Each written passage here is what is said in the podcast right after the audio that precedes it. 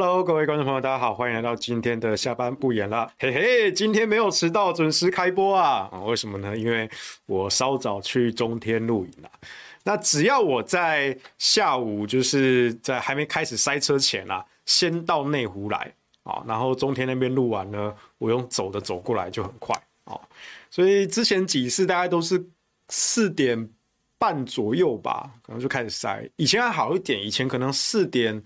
四点四十、四点五十左右出发才会开始塞，但是最近这几个月是非常夸张啊！我那时候四点半从中正区出发到内湖来，我就塞得非常可怕啊！那如果是更早一点，比如说我三点多就出门，先去别地方录影，好，都在内湖，然后再走过来，好，那这样就不会迟到了。OK，好，那我们今天要讲什么呢？今天讲的我。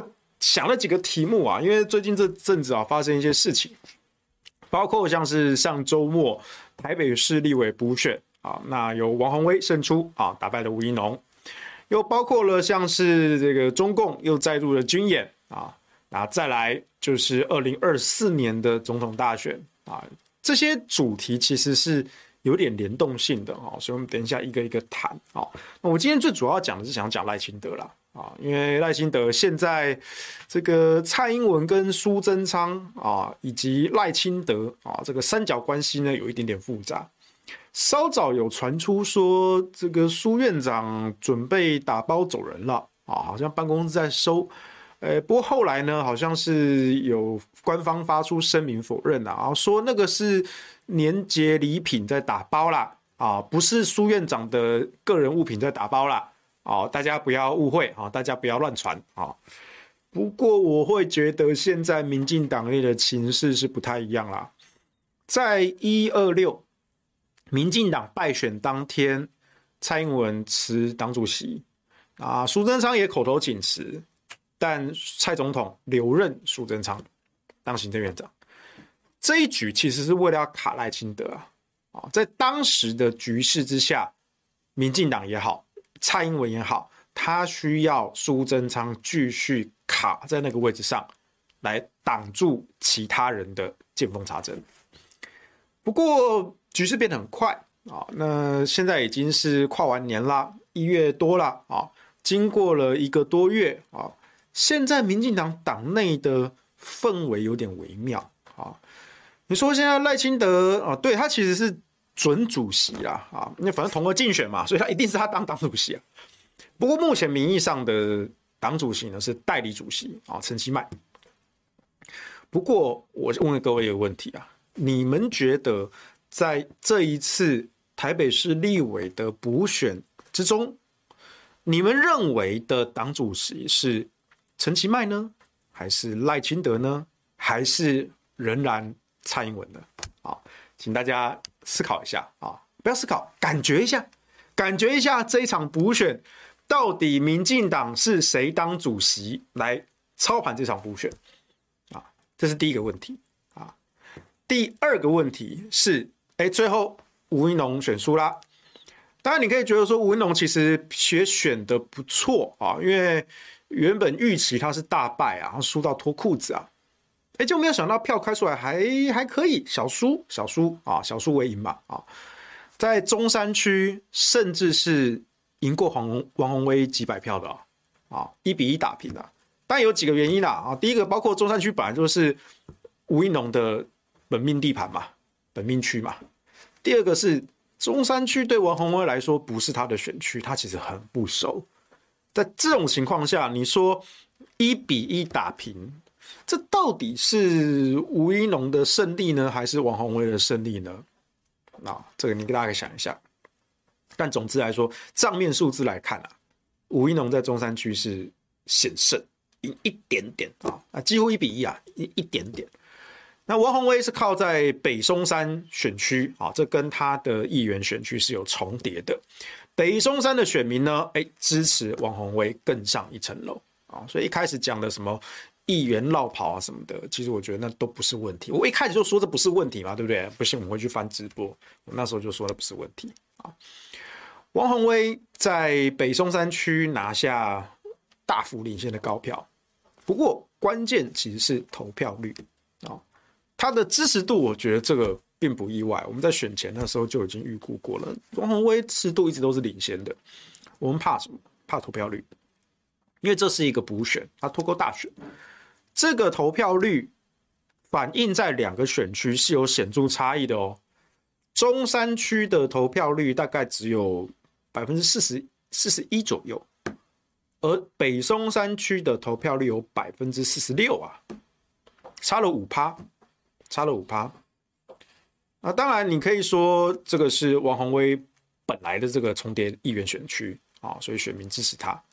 但另外一个角度就是蓝营的选民呢，真的出门投票了啊，真的出门投票了啊，我觉得这也是很好的事情，因为，哎呀，我本人看过打过这么多场选举啊，我真的觉得蓝营选民的生态就很奇怪啊，人家绿营哦是天上下刀子啊。都会出门投票啊啊，肚子扁扁也要投阿扁啊！从那个时候到现在啊，就是这样的。但蓝营呢，我们也讲过很多次啊，一千个理由不出门不投票。啊，他觉得说啊，这个候选人表现的不够好啦，啊，这个候选人讲错话啦，啊，这候选人没有讲错话，但讲的不够漂亮啦，啊，一个不是候选人的人讲了我提莫吉瓦路易的话啦。啊、跟候选人我也不知道有没有关系，反正我林北就是不想出门投票了。啊，那一天太阳太大了，啊，风太大了，啊，雨太大了，啊，通通都不想出门投票了。啊，这就是蓝营的选民，有时候是真的就估摸哎，他们有一千个理由不投票。不过呢，在二零二二年的这个选举啊，我觉得蓝营选民真的是输怕了啊，真的愿意出门的，不错不错。啊，但另外一方面可能是绿营啊，民进党那边呢有太多荒腔走板的事情，所以最后开出来的结果啊，二零二二年的选情是蓝营大胜啊，是大胜啊，赢的幅度是甚至是高乎预期的。那关键其实是我们在投票日当天的中午，我们听到那个投票率的回报啊，我们心中捏一把冷汗，完了，到了中午的投票率还这么低，我那这样。会不会又重演四大公投的惨剧啊？明明支持度是高的，但是投票率太低，他就被绿营得逞了。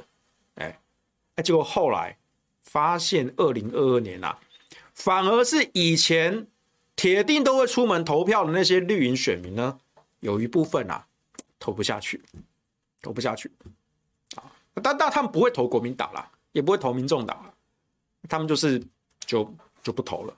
啊，哎，终于，终于，绿营选民跟自己的良心过不去，然后选择不出门投票啊。那另外一边的蓝营的选民呢，真的输怕了，啊，输太多次，真的输怕了啊，说什么都要出门投票。所以，即便在投票率依旧不算很高的情况下，其实那时候我们大概预估啦，二零一八年的选举投票率六成六了。啊，公投是五成五啊。那到了二零二二年呢，我们那时候就是以二零一八当基准啊。你问我为什么不拿二零二零当基准？因为二零二零那个情况太特殊。第一个是总统大选，第二个那个反韩黑韩的那个仇恨太高了，所以那一年投票率七成是一个例外啊。我们还是回归到地方选举的二零一八年，六成六当基准啊，六成六当基准。那今年选情啊，不是去年的选情啊，很冷啊，所以我们那时候就估六成啊。它可能在某个重某些重点县市，比如说像是台北啦、新竹啦、桃园啦，可能会比较高一些，可能六成三或是六成五。我觉得六成五是极限啦，啊，六成五是极限啊，所以最后开出来，哎，果然就是差不多这个数字啊。那补选也在两个选区也非常的明显啦，哦，中山区四十一趴投票率，那就是持平，而且支持度就打平了啊，吴怡农跟王宏威就打平了。在北松山区呢，哎，蓝营的选民非常踊跃出门投票啊，哦，那本来王宏威指数就高，再加上投票率也高，四十六趴的投票率，哎，所以王宏威就赢了这场选举，这场补选。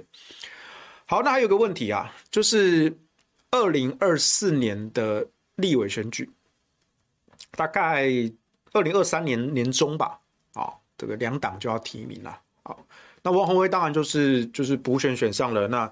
正规的选举当然就继续出战啊！那红薇姐是真的蛮累的。我昨天哈周一那个中广论坛下播的时候啊，下一档是有志哥的节目嘛，啊，那那天有志哥就邀请了红威姐上节目访问他，啊，中间休息时间呢，我就在休息区啊大厅那一边遇到红威姐，哎，然后就跟他稍微聊了一下，哈，他真的是他说真的超级累，哦，已经几个月没有休息了，啊，像幸好最后结果是好的，啊，结果是好的。好，那我们现在反过来看，哈，那民进党那边呢？中山区跟北松山要派谁出来选？要派谁出来挑战王鸿薇？啊，其实这几天也有一些朋友在问我啊，我是说，嗯，两种可能啊，一种是吴怡农这一次说真的票开的还不错哦，他后期的战术是有奏效的啊，他的战略是错的，可他的战术。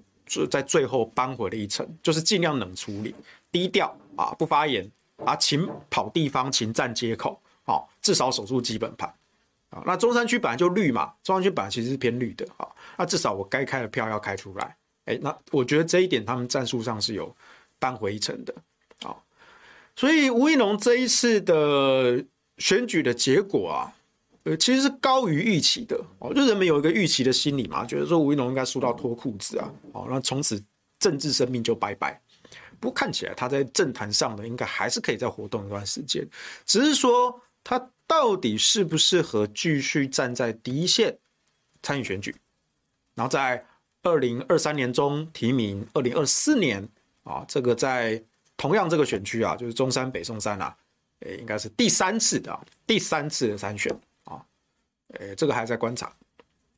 另外一种可能就是吴怡农呢，放到第二线去，啊，你就是搞那个什么壮阔台湾智库嘛，对不对？啊，出来投投书，啊，出来讲讲话，哈，拜一下什么国土防卫队，好，去包装你这个形象，好，那到时候呢，如果赖清德啊继续民进党执政，哦，搞不好吴怡农又可以再度的入阁，啊，因为其实在之前啊，吴怡农就已经被放在国安会的专委去抽佣了。啊，这个这家伙，这个就是一个草包、脓包嘛，他懂什么国安跟国防嘛？不过那个时候就把他放进去国安会去洗精力了，这也是为了他后来的参选在铺路啊。民党这是都是有布局，都是有非常长远的布局的啊。所以就看啊，这是吴怡农的可能啊。那另外一种可能就是，好，那如果说我刚刚讲第二种可能是吴怡农放在第二线，搞那些智库啊，好之后可能等着入阁啊什么之类的。那这个选区到底谁挑战王鸿薇呢？哦，那有一说是王世坚呐，啊，世坚哥啊，哎，这搞不好是个强敌啊，因为世坚哥现在俨然是民进党的清流，民进党的良心啊，甚至连有一些蓝营浅蓝的选民都会买单呐，啊，那当然鸿薇姐的这个形象也是非常的正派啊，所以蓝营跑票的几率应该不会那么高了。但是中间选民呢？哎呀，中间选民搞不好觉得说，哦，王宏威进立法院，嗯，很有战力；王世坚进立法院，哇、哦，那更有趣啊！啊，你知道这种吃瓜的乡民呐、啊，哦，这个动机是非常强大的，搞不好在这一点上，哎，王世坚可能会赢过王宏威啊，双王对决啊，王对王啊，到底是有战力对有趣啊？我们从。炎上王世坚就可以看得出来，非常非常的有趣啊！这吴怡农的竞选总干事哦，在选前跑去炎上，非常非常好。好，好，这是补选这部分。好，但是我们今天讲的主题是赖清德啊，为什么前面铺成这么长一段？来，请大家再思考一个问题。我刚第一个问题，先请大家思考的是：你认为在这个补选过程中，民进党的党主席是陈其迈还是赖清德？还是蔡英文呢？啊，那给你五秒钟思考，五二一，好，你们可以在留言好刷一下你们的答案。可是接下来，接下来赖清德正式上任，那吴怡农，你觉得他算是选输吗？还是小输为赢呢？无论是输还赢，这个 credit。是如何记在赖清德的账上的呢？这是要大家思考的问题。就是吴一农这一场补选，他的 credit 如何记在赖清德的账上？这是开局有利还是出师不利呢？大家想看看。那我们可以类比一下啊，因为在我记得在上上周五的时候吧，啊，那时候我去历史哥那边直播，那时候我们也聊到这个问题啊。我们那时候觉得说，哎，吴怡农这个人形象这么差，就是个脓包，哎，那赖清德要去辅选，他去辅选会不会把自己的名声也赔下去？可是作为准主席，他不得不拼尽全力去辅选啊，否则就是被当党内人当背骨嘞，当叛徒、背骨仔，这就是一个两难呐，啊，要聊下去呢，还是要保持一点距离呢？啊，那这对赖清德的影响有多大？对党内深绿的，对党外的中间的，到底观感又如何？啊，那我记得我那时候我举一个例子啊，我那时候举的例子是国民党主席江启臣，江启臣是在二零二零年选后才出来啊补选上任的。江启臣当国民党主席一上任就面临高雄市长的罢免跟补选案，那结果如何大家也知道啊。那坦白说，韩国瑜当时被罢免。或者是李梅珍补选败选，这个其实都不是江启臣弄出来的，就早已决定好了哦，早已决定好说高雄市长的罢免跟补选哦，早在在选前就已经板上钉钉了，那一群人就已经在酝酿罢免了嘛，对不对？所以选后哦，韩国瑜总统选输了，绿营还是不放过他，继续罢免嘛，对，罢免就开始了。那这个都一切都发生在。江启臣当党主席之前了，可是现在他当党主席哦，那时候了啊，他当上党主席，这个责任当然是他扛啊，他当然得下去辅选啊，去防守这一局。那最后结果，嗯，两场都输了，所以江启臣那个时候是真的蛮衰的啦，他那个时候比较算是开局不利啊，哦，一上来没有。战功就先吞了两个败仗，啊，而且这两个败仗 还不是他种下的，啊，非战之罪了，啊，可是谁叫你是党主席呢？啊，所以那时候很多人就看衰，看衰这个江启臣，啊，这个党主席之路啊，啊，开局就不利，啊，那当然后来江启臣在党主席任内啊，其实也做了一些事情，其实我个人对他的评价是蛮不错的，啊，蛮不错的。他虽然说是一个弱势主席。那现在的朱立伦也不弱势嘛，啊，其实都是了，啊，都是了。但问题在于说，哎，其实，哎，他那个时候开局确实是不利，因为吞了两个败仗。好，我们现在拉回来看赖清德。赖清德在这一仗，你觉得？你觉得吴怡农这一仗对赖清德来说是小加分还是小扣分？啊，应该都没有大没有大的加减分啦，啊，但是你觉得是小加分还是小扣分？啊，你可以想想看。啊再来，赖清德的总统之路，你觉得就一路顺遂了吗？嘿嘿，真难讲哦。那最近因为中共又再度军事演习嘛，哦，然后还有西方各国的议员啊，也跑跑来访问台湾，啊，呃，是来要新年红包的吗？啊，不知道啊。那赖清德最近说一句话，啊，说不能够让这个以美论啊。继续助长下去，啊，他就说啊，台湾人啊是没有资格去质疑美国的，啊，我没有办法这样做的，啊，所以不能够放任在国内啊有这种以美论、反美论的主张呢继续蔓延，啊，这样对台湾是不利的，啊，这是他的说法。那当然这句话哈，到底对还是不对啊？自有公平。我们比较关心的是他为什么在这个时候说这句话。啊，你知道我的习惯了啊，我的习惯是，其实政治人物啊，或是各党各派啊，各有立场。你讲出来的话，只要逻辑能自洽，我都予以尊重。啊，统派也好，独派也好，蓝的也好，绿的也好，啊，只要你能够逻辑自洽，啊，跟事实相符，我都尊重你的主观立场判断。所以赖清德，无论你说啊，他是什么台独啊，还是什么？这个这个美国爸爸的走狗啊，不是民进党了啊，这个我们也都尊重啊。赖清德现在说哦，这个我们不要去质疑美国，不能去质疑美国啊。当然有些人听了不太高兴啊，但是我们要问的是，他为什么在这个时间点讲这句话？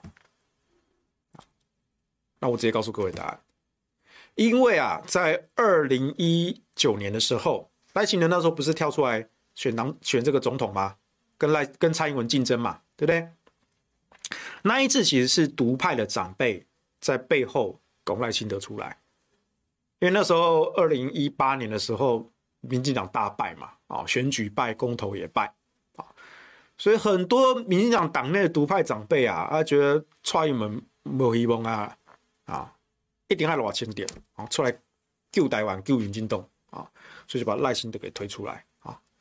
哎，可是呢，赖清德出来之后啊，哇，就被英系的网军啊压在地上磨来磨去啊，非常可怜啊，还被贴上中共同路人的标签啊。好好一个台独金孙啊，也被人家讲说中共同路人啊。好，扯蔡英文后腿的，扯蔡总统后腿的，就是中共同路人啊。好，那时候赖清德。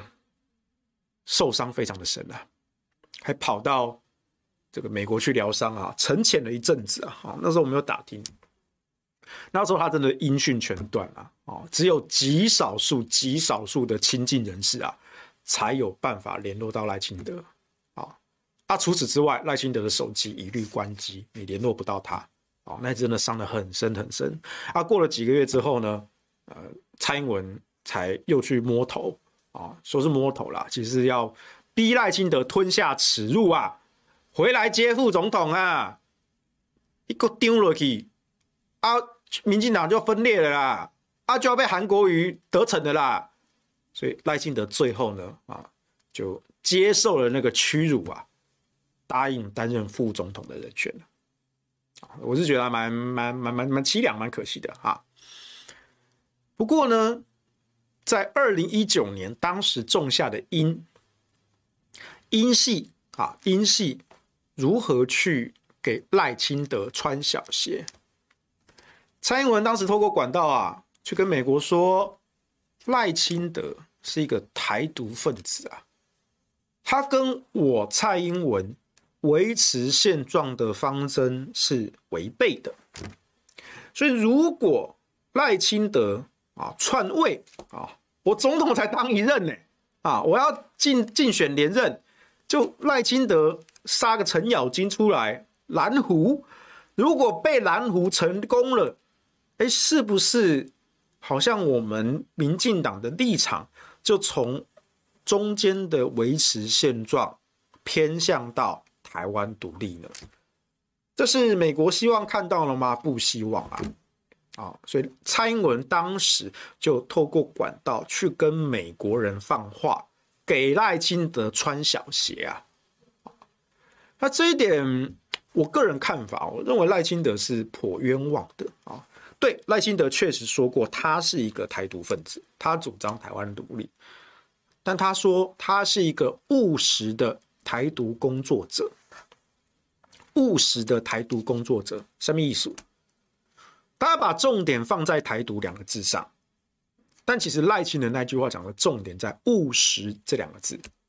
这本赶快哦，我赶快哦，好，来大家回想一下，赖清德在当台南市长的时候，跟赖清德在当行政院长的时候，其他对于两岸统独之间的议题，他是走向。温和派的啊，不然你回想一下嘛，赖清德当上行政院长之后，这是一个中央总统之下的重要职位啊。赖清德当行政院长的时候，他有发表过哪些激进的挑衅的台独言论主张吗？我印象中没有，我印象中没有。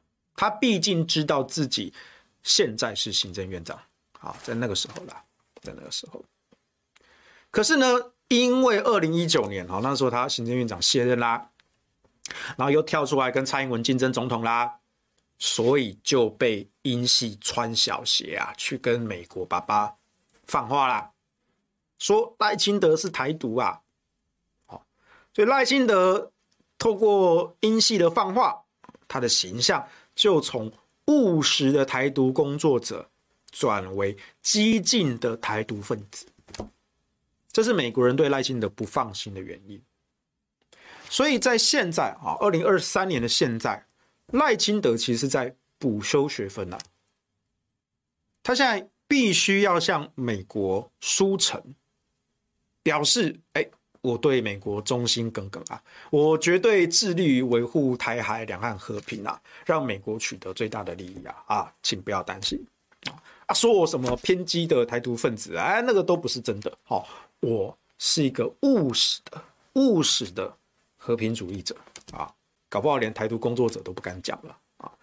所以呢，请千万啊，我这个千万要相信我哈，我也跟台湾的社会大众说啊哈，不能够再放任这种以美反美啊的这种言论蔓延下去啊！大家，我们台湾是要靠美国保护的，不能够去质疑美国啊，不能够去反对美国啊！美国塞过来什么军购啦、天然气啦、莱猪啦，哈，这个、这个、这个、这没有什么好批评的，对不对？啊，这个本来就是理所当然、天经地义啊，大概大家就乖乖吞下去。这是现在的赖清德啊，比较可惜。所以说赖清德他有办法跟美国 say no 吗？Impossible，不可能的，因为他在补修学分，他在补修学分，他一定要表现的比过去还要更加的忠诚，就好像。民进党的立委王定宇，王定宇是外省后代啊。然后我记得段宜康吧，好像也是外省后代啊。这些人，因为他们要在民进党混，他觉得民进党党内对外省的协同就有一种原罪嘛，所以他为了表示忠诚，他们在外面的言行呢，就会更加的偏激。完全就是为党护航、为党洗地啊，以表示对民进党当今圣上的忠心耿耿。赖清德对美国呢，也类似如此啊，因为过去有这样子的记录，所以现在的赖清德无法对美国说不。啊，这是现在的赖清德。啊，不过这个改不了了。另外一个大家比较关注的议题是赖清德。跟蔡苏体系之间，到底是要合作呢，还是要切割呢？就社会观感而言，就一般中间选民的社会观感，赖清德是应该要扛起改革民进党的大旗，跟蔡英文、苏贞昌做一定程度的切割，或者说保持距离的，也不要说直接把它。切掉啊，保持一个距离，因为选民对民进党才会再次重燃希望，然后投射期待。赖清德带领的民进党能够让台湾走向更好的出路，这是选民的期待。但问题在于，赖清德能够对苏贞昌跟蔡英文说不吗？这个也是值得思考的啊。那为什么会有这个问题呢？那刚刚我们看到中时啊有一篇社论，他其实就在讲这个啊啊。中时的社论认为赖清德应该要勇敢的向蔡苏体系说不。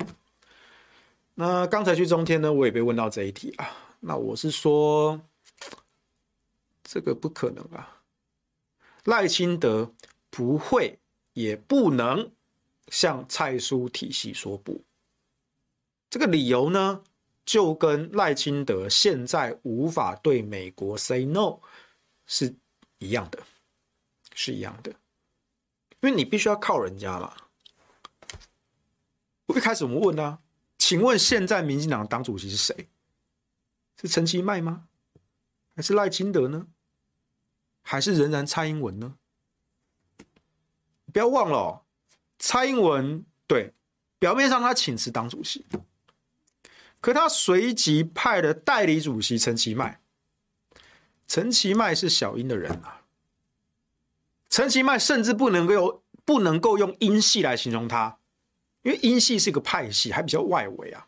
小英的人跟英系的差别在哪里？小英的人就是只听小英的话，而不是派系，是嫡传的差别啊。蔡英文派陈其迈当代理主席，这个用意是非常明显的，就是党机器还是在我蔡英文的手里。再来，蔡英文当时留任苏贞昌做行政院长，他要表达的意思就是国家机器还是在我手里，蔡苏体制仍然丝毫未动，哪怕经历过一一二六的败选，蔡苏体系丝毫未动，这是蔡英文很明确的传达的意思。所以你怎么会认为赖清德是民进党的党主席呢？名义上啊，名义上他对他会接党主席，同额竞选嘛，哎，但实质上，整个党机器跟整个国家机器都还是在蔡总统手上啊。所以这种情况下，赖清德就算成功的代表民进党来选二零二四的总统。他能够切割蔡英文跟苏贞昌吗？苏贞昌还比较微妙一点，就是苏贞昌到底要不要走？苏贞昌到底要不要走啊？苏贞昌如果走了，嗯，苏系会全挂啊，因为苏系扛不起来。苏贞昌女儿苏巧慧啊，你看她立委表现了烂的跟什么一样，那就是一个脑袋空空的正二代嘛。那如果他没有爸爸当行政院长那个位置上，那你觉得二零二四年的立委选举，苏巧慧这一席不会有人挑战他吗？大家不要忘了哦，以民进党的规则来说，初选是大家都来比民调的哦，没有现任优先哦，现任优先是国民党的玩法，民进党议员也好。立委也好，大家来初选，哪怕你是现任，哪怕你只干了一任、两任、三任，哎，再怎么资深，再怎么资浅，通通来初选。啊，谁赢就谁上。所以，如果苏巧慧没有了院长爸爸照，你觉得党内有多少人会觊觎他那一席啊？好了，就算就算就算苏巧慧初选还是能够过关。还是推派他出来选，啊？请问那一区没有了他爸爸的加持，没有了行政资源的辅辅助，会不会被在野党拿回去啊？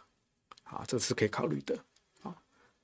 所以整体来说，苏系啊，苏系唯一的强人就是苏贞昌他自己，苏系完全是维系在苏贞昌一个人手上的。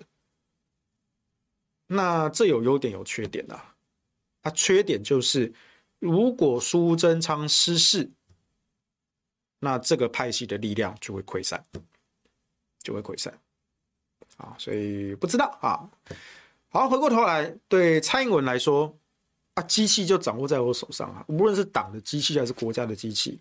那你赖清德好了，现在你要来选了，好，你要来选，我让你选了，但。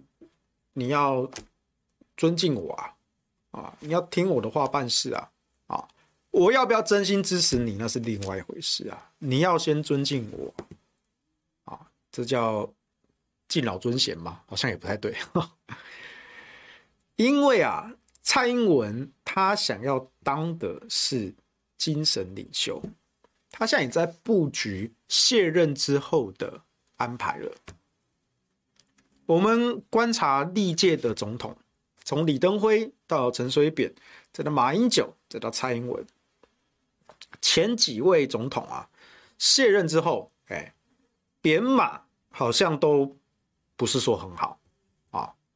呃，最惨的是陈水扁，啊，陈水扁啊，卸任之后呢，因为贪污弊案啊，被司法追杀啊，当然用他们的话讲叫迫害了哈。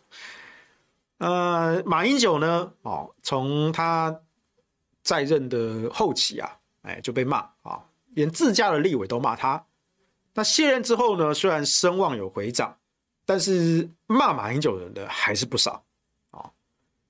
所以这是扁跟马的情况好。如果你是蔡英文，你卸任之后，你想要成为像陈水扁那样吗？开什么玩笑啊！那你想要变成马英九那样子吗？哎，现在已经二零二三年了，哎，马英九是二零一六年卸任的，可是，一直到今天，很多蔡政府的狗屁倒灶的事，还是拉马英九来救援呢。哦，俨然马英九已经当了当了几年了，十四年，要迈向第十五年的总统了。啊、哦，真是不简单呐！那蔡英文总不想要卸任之后三不五时被拉出来救援吧？他不要这样子，所以蔡英文心中的模板是李登辉。那蔡英文也是李登辉的传人啊，带出来的。他想要成为一个精神领袖，来确保自己的安全，没有人敢动他。所以在这样的情况下。让赖清德加入我这个体系，或者说在我的体系之下做事情，当总统，这是蔡英文的权力布局。但如果说他觉得赖清德这个人啊，控不住、不可靠、不安全，没有办法疏解他对安全的焦虑，那他随时是可以放弃赖清德的。那至于他找谁，这个我在历史哥那边直播的时候，我们有讨论过一两次啊。那历史哥他认为说，其实就蔡英文这种害怕失去权力的焦虑，跟他已经积极着手卸任之后的布局啊，你说让民进党继续执政，跟让政党轮替，让国民党上来。很难说哪一种对蔡英文卸任后的威胁性哪个比较高，哪个比较低哦。因为民进党的人选是赖清德，赖清德是一个不容易谈交换条件的人，至少对蔡英文来说，这个人控不住，所以这个人对我很危险，可能会比。呵呵，做代志，够卡危险。哎，这不是开玩笑哦。啊，后后来我听历史哥讲，我觉得他讲的也有道理。如果国民党上台，那之间有一些共同的利益，这些共同的利益倒不是说哦，真的是有一些什么弊案啊、把柄啊啊，互相把持在对方手上，不是，只是说国民党的代表啊上来执政。他要做一个决断，是我要不要去查蔡英文的这些弊案？查了对我有什么好处？查了对我有什么坏处？如果不好不坏，或是好的不够多，那我干嘛去查？我干嘛去查？这很妙哦！你不要以为国民党谁执政就会去查蔡英文的弊案哦。搞不好就放着哦，同流合污哦，这是有可能的。另外一边赖清德，我们也不是说他一定会去查，但是对蔡英文来说，赖清德是一个，毕竟之前撕逼闹翻过，而且民进党呢是很会搞清算斗争这一招的，有可能是哎，我赖清德当总统啊，前几年嗯。大家相安无事。因为到了后半，我的民调走低啦，声望跌下来啦，我急需一个机会去挽救我的支持度。这时候，如果他拿蔡英文前朝这些事情，哎，拿出来当祭品，你觉得这招有没有效？嗯，有效。你觉得这有没有可能？嗯，以民进党的斗性来看。这个手法很常见，因为蔡英文就是玩这招起家的啊。当然赖清德会不会这样做那是另外一回事，但是蔡英文他就是会这样做，所以他为什么不信任赖清德？他到今天都还不信任赖清德，这是确定的。啊，不要看他表面上说啊，这个赖清德当然是我们民进党二零二四最好的人选，这场面话啦，这场面话啦，啊。蔡英文到今天都还不信任赖清德，因为赖清德这个人有一些特质是蔡英文控制不住的。那既然控制不住，就无法信任他。啊，你不要忘记，蔡英文从小就是在那种家族宫斗式的环境长大，他其实非常非常缺乏安全感跟信任感。啊，好，所以大家可以想想看啊，如果。国民党政党轮替啊，国民党的某某人当总统，哎，啊，后后做代志会不会来查赖清呃查这个蔡英文的弊案啊？大家想看麦啊啊，这个查弊案是算在后后做代志里面吗？我不知道啦啊，我不知道。好，我们来看一下留言啊。Roro 说是苏贞昌的胜利哈，发六千马上就买回选票，难讲。我知道的部分是苏贞昌那一边后来决定发现金发六千吧。苏贞昌那一边现在要把发六千完全收割为自己的政绩，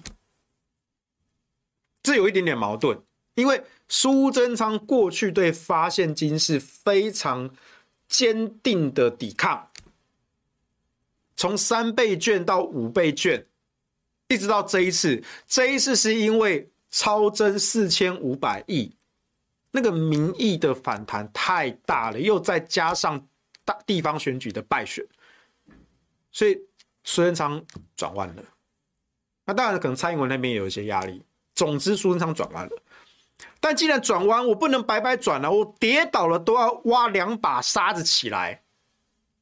所以苏贞昌那一边啊，现在目前他们那一边，他们打的算盘是，我现在就是要把发六千讲成就是我苏贞昌的政绩啊，苦民所苦啊，哈，请听民意呀，哎，哦，又包装的一副勤政爱民的行政院长形象啊，这是苏贞昌那边目前要做的事情。那你说这招有没有用？嗯，再看看啊，我觉得效果有限啊，我觉得效果有限。其实这也是为什么民进党党内现在有一批人在逼宫苏贞昌要下台的原因啊，你就看有没有效了啊，看有没有效。苏贞昌对他来说，他现在这个当然是呃最后的防守，最后的防守啊，防守能不能成功？再观察，再观察。廖学祖说哈。政党要轮流执政，才能够追查弊案，国家才有前途啊！这一点其实要讲一下韩国的例子啊。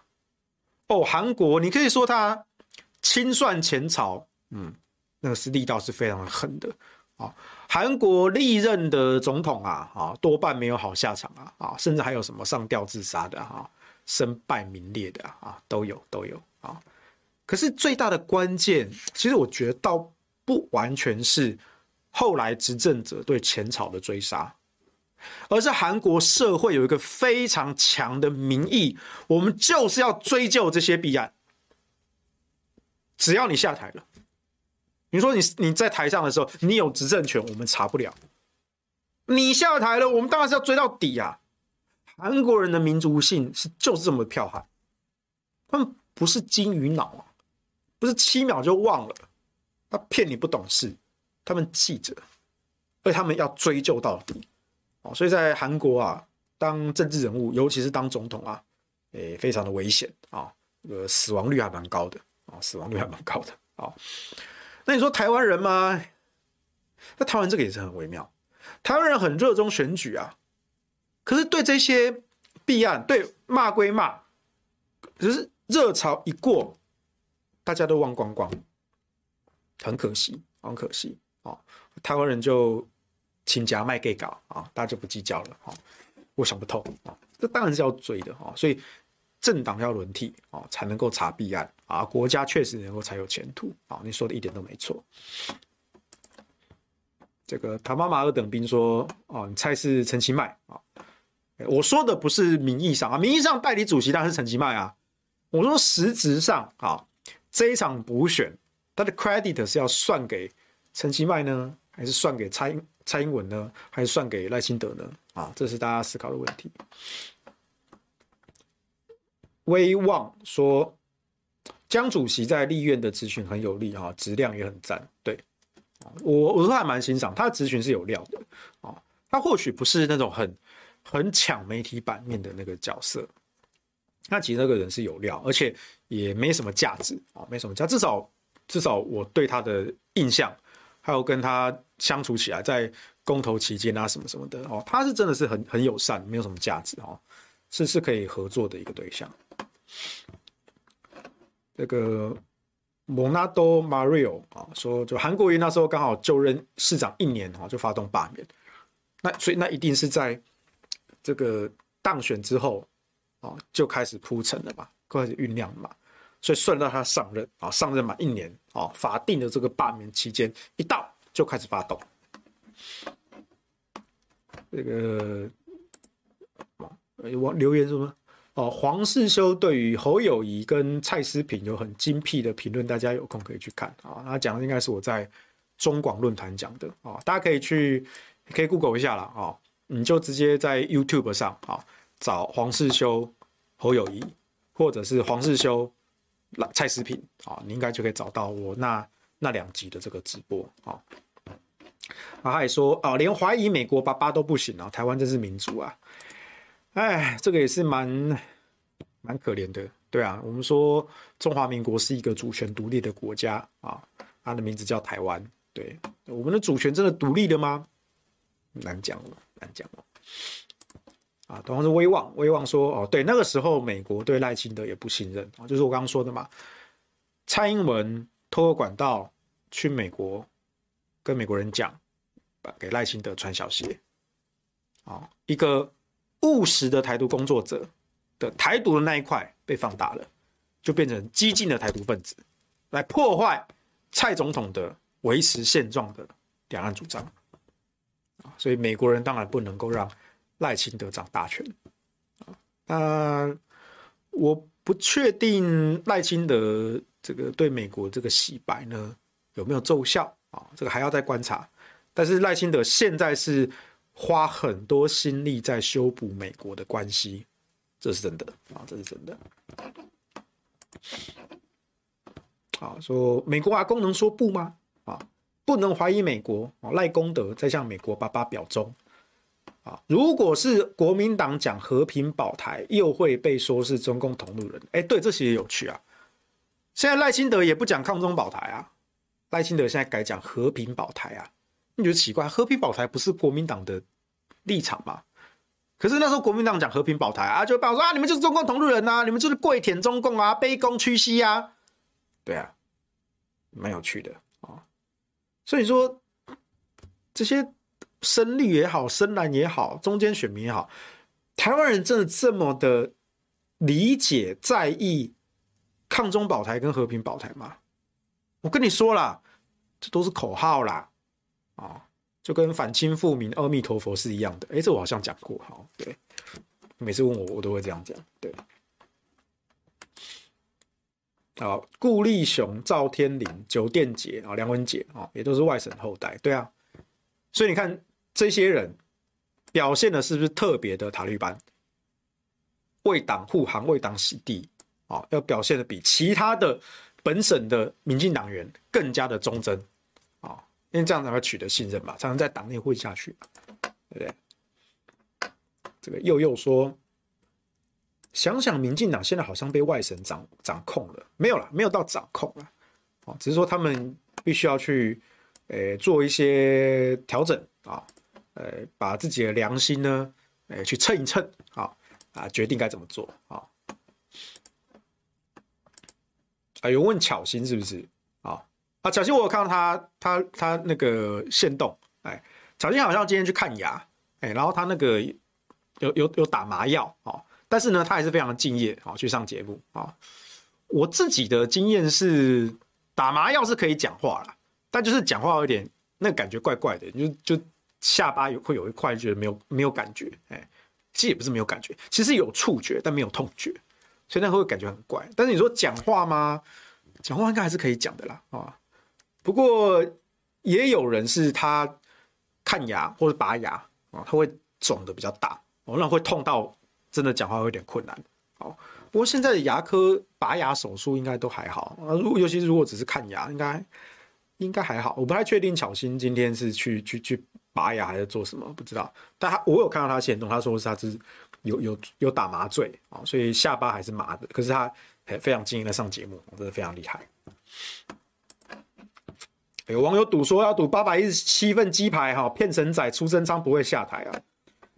看啦，因为我觉得现在民进党内的局势一直在变，在十一月底的那个时候哈，蔡英文需要苏贞昌在前面扛，啊，所以苏贞昌也乐于继续掌握权力。那现在跨完年啦，一个多月过啦，民进党党内的局势其实是有很快的变化的。现在蔡英文还需要苏贞昌吗？现在民进党其他派系还认为苏贞昌适合待在这个位置上吗？还是要让贤出来给其他人呢？这就是斗争、啊，这就是党内斗争呢，啊，甚至是宫廷斗争啊。那就看了、啊，当然苏贞昌这个人的权力欲望很重啊。蔡英文是他害怕失去权力的焦虑。苏贞昌是想要主动扩张权力的霸道，所以他绝对会全力的来防守有人要来夺权啊。那但是呢，形势比人强啊，不知道啊。反正现在苏贞昌的观感是还蛮差的，所以这也是为什么我刚才说发六千这件事情啊，算是苏贞昌啊要全力全力的要收割回自己政绩的一块啊。接下来就会做。一系列的文宣啊，我先各位预告了哈，因为他那边的那个消息大概是确定的啊，他就是要把自己弄得说，哎，我这个院长啊，就是非常非常的勤政爱民啊哈，对，他现在要做这个大内宣，苏巧慧选不上新北市长啊，不可能啦，什么咖小，对不对啊？啊，不过也有 Everhow 说啊，感觉苏巧慧还蛮稳的哈，虽然我很想看他输，立委层级，我觉得苏巧慧还是有机会的。可是苏巧慧的能力啊，大概就到立委这边了。你说再往上一层，不可能啊！那选选选市长，而且他们又是新北的新北市长啊。你说四年后，对，不一定啊，搞不好两年后哦，搞不好补选就先来哦。但是即便是补选啊，我觉得苏小慧不可能啊，不可能。他其实有点类似，呃，好了，他应该比蔡其昌强一些。拿蔡其昌来比，这样对苏小慧不公平啊！我觉得苏小慧应该还是比蔡其昌强一些啊。那但是呢，不会赢啊，市长等级他不会赢。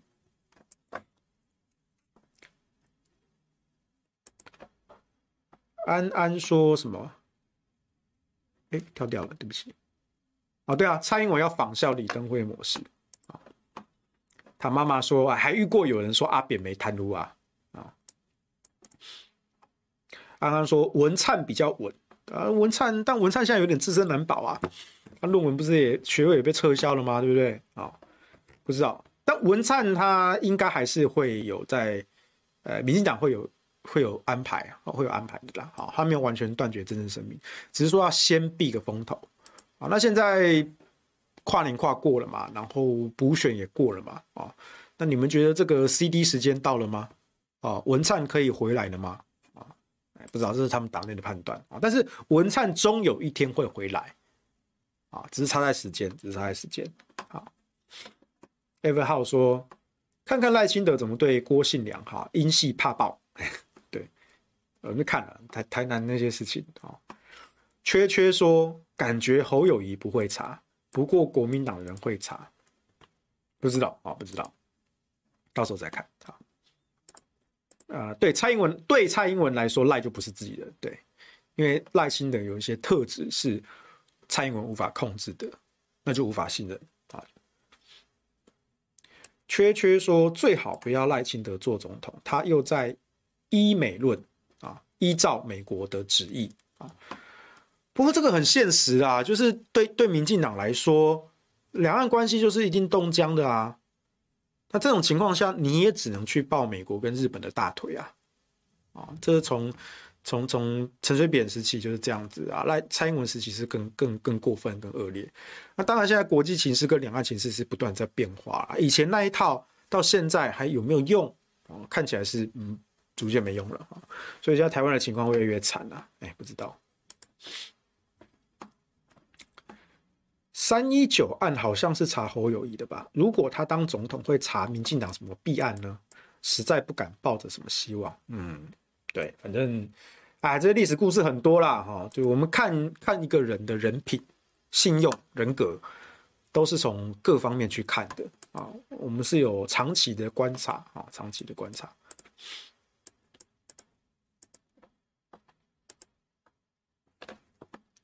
哦，郭满满说什么啊？请问世修觉得慢郎中的张善政对弊案会有所作为吗？有啦，张张张院呃，现在要改口叫张市长啊。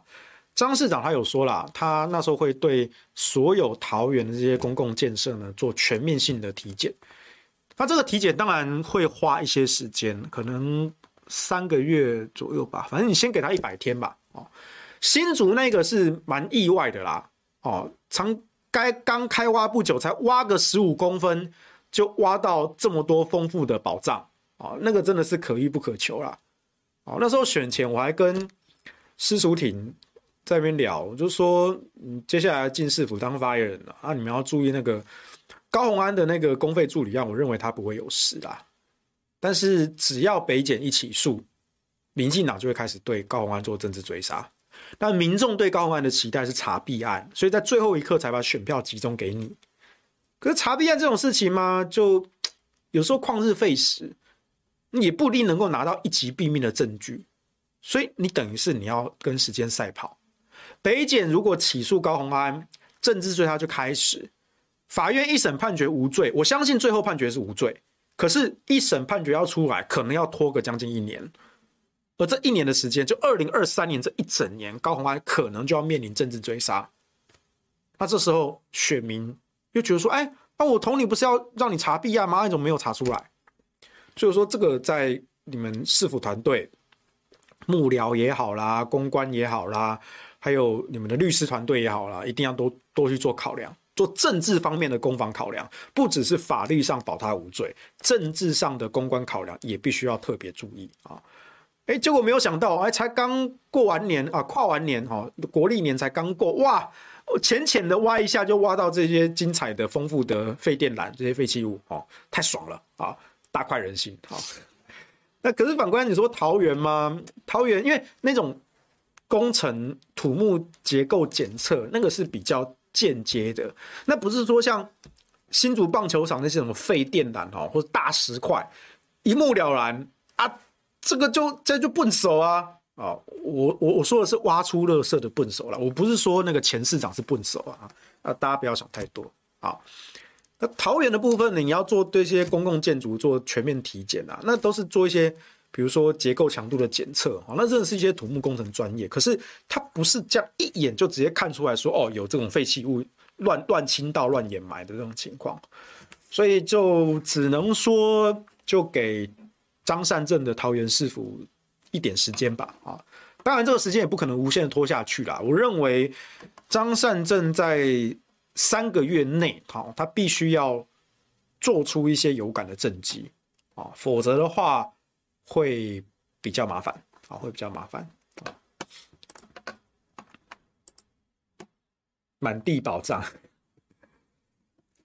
张善政没有不查啦啊，张善政没有，他有在查，他有在查啊，只是说他不会像新竹棒球场，对，那新竹棒球场是太夸张了，好不好？才才才挖了十十五公分不到，就就挖到了 奇怪的东西啊，那个那个那个叫可遇不可求啊。那叫可遇不可求啊！但是其实我觉得，无论是桃园也好哦，新竹也好，弊案就是要该查啊！甚至到了二零二四年的这个总统大选，我觉得其实最就在野党最大的卖点就是政党轮替查弊案，无论是柯文哲也好，还是国民党也好，国民党无论提谁都好。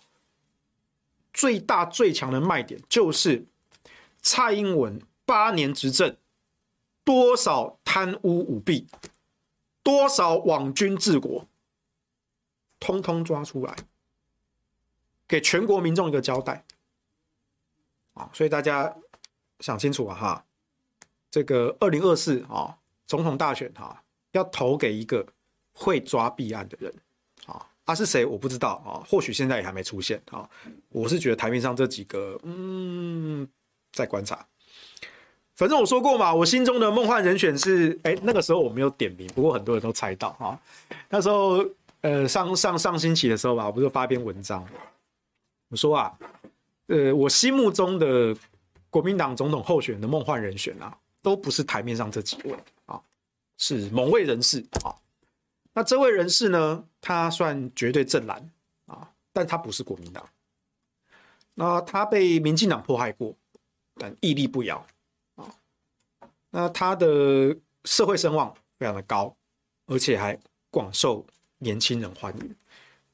那那篇留言非常踊跃啊，啊，大概几百则留言啊，大家都在猜，很多人都猜中了啊。但是为什么我那时候不不写名呢？啊，那我现在可以讲了啊，我心目中梦幻人选就是管中闵啊，管管老师、管校长啊，因为啊，管爷他那时候上任校长的时候啊。他有一个承诺，说退出所有政治活动，所以那既然跟管爷这么熟呢，我也尊重他，所以在他还在台大校长任期之内，哎，我虽然写那篇文章，但是我不点名啊，但是很多人就猜到了啦，啊，当然也有少数人猜了一些奇奇怪怪的答案，我就不知道你们有认真在看我列那些条件吗？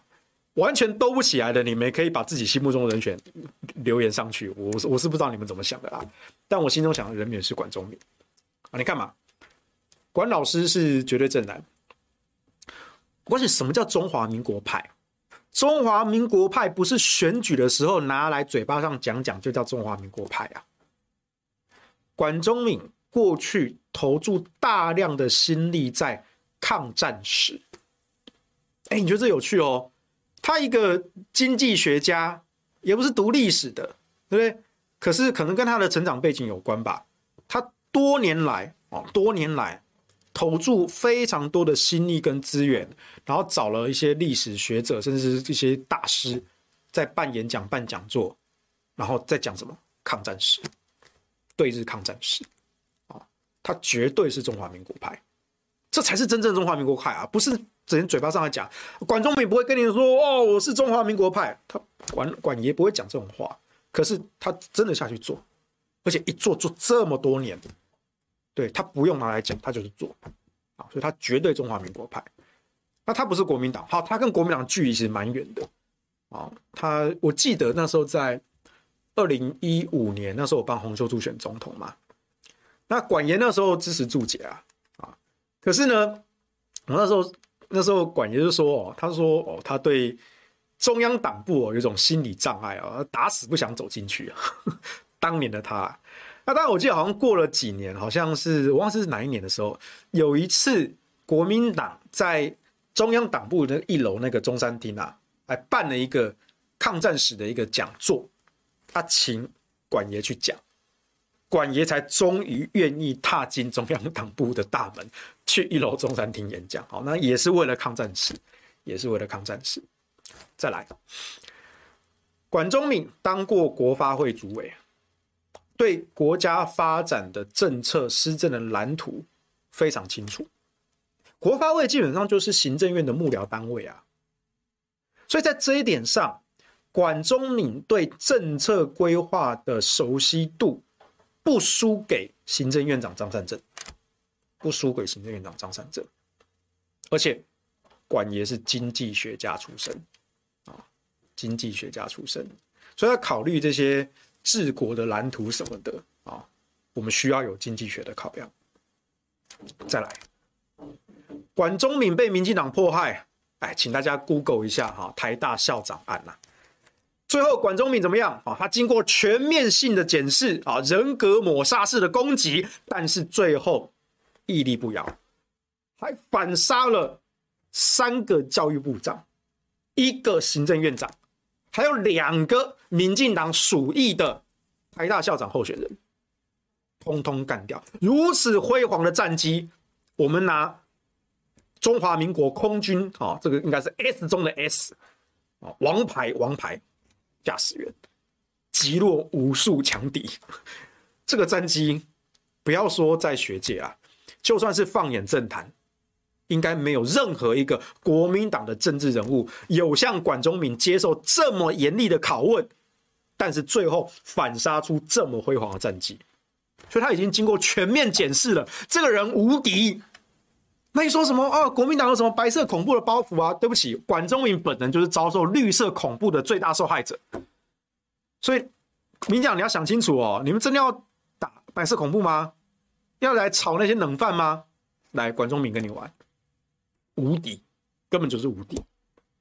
再来，管中闵是知名经济学家、中研院院士，后来还当上了台大校长。台湾大学，这是我们国内大学的龙头啊！而且台大在近几年啊，管中闵校长的治理之下呢，哎，确实各方各面表现都明显的进步。在学术声望上，他赢过陈建仁呐。就是那个高端推销员啊，姑且中研院院士啊，陈建仁前副总统，管中闵赢过陈建仁呢，对不对？最后有全国级的社会声量，跟广受年轻人的喜爱。来，大家可以去找一下，前几天管老师、管校长要卸任之前，他开放办公室，然后学生。去排队跟他合照。那管爷这个人，平常他的演讲啊、上课啊、哈，整各种谈话啊，你也可以找找看。这人就真的非常的爷们儿，哦，年轻人会喜欢，非常喜欢这这个口味，不像那些政治人物那边虚伪做作，对不对？哦，管爷不跟你玩这一套，这种会靠深受广大年轻学子喜爱。我试问哪一个国民党候选人能够像管中闵这样对年轻人有魅力啊？受学生的喜爱了，还真的找不到。所以你看，为什么我说管中闵是我心中的梦幻人选？当然啦，我那篇文其实我也说啦，梦幻人选之所以梦幻，就是因为他几乎不可能嘛。我告诉你，管老师就是真的是很很不想淌这种政治的浑水啊。但是呢，但是呢，我觉得。呃，国家需要你，所以虽然说对管老师不太好意思哦，这样好像在推他入火坑啊。但是我们该讲的话要讲啊。当然最后还是取决在管老师啊啊，因为我知道其实除了我以外，也有一些资深的媒体前辈也跟我有同样的看法啊。他也写了一篇啊，大家可以去看那个逆风的乌鸦啊，逆风的乌鸦啊，他写哎不止，我记得好像写了两篇。一篇还两篇啊？他写的非常的到地啊，就是包括像管中闵已经经过全面性的检视啊，这个人就真的是打不倒。而且呢，管中闵的讲话风格，管中闵不扭捏造作，受到年轻人喜爱，这样选战一定会精彩啊。那我最后最后我再补一句就好，给大家选：警察治国跟经济学家治国，你们要选哪一个？啊，再讲一次，警察治国跟经济学家治国，你们要选哪一个？我的答案是我们需要经济学家。好了，就这样了，今天的下半部演的讲到这边，拜拜。